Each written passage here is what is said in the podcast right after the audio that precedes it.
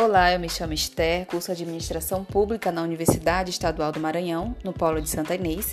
Hoje, 10 de abril de 2021, trago o seguinte questionamento como tema desse podcast.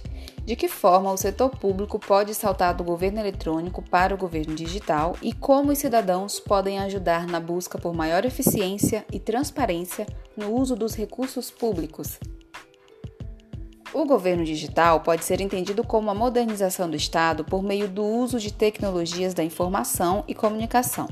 Desde o ano 2000, o governo vem realizando uma série de ações para viabilizar a transformação digital no Brasil, como a criação de leis que garantem a transparência dos dados públicos e a criação de portais de transparência em todos os níveis do governo, documentos de identificação digitais, como CNH e título de eleitor, e, mais recentemente, a criação de duas secretarias especiais. Mas o governo digital não é só digitalizar o serviço público. Algumas questões dificultam este salto e que precisam ser sanadas, como, por exemplo, o amplo território para estender a cobertura de internet a toda a população. É necessário infraestrutura de conexão que permita internet de qualidade para todos.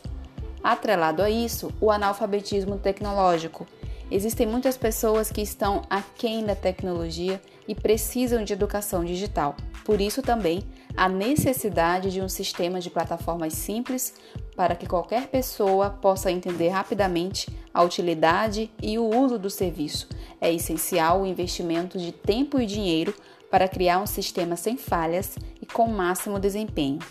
Todos os setores da economia precisam integrar a tecnologia à sua gestão além da capacitação dos recursos humanos.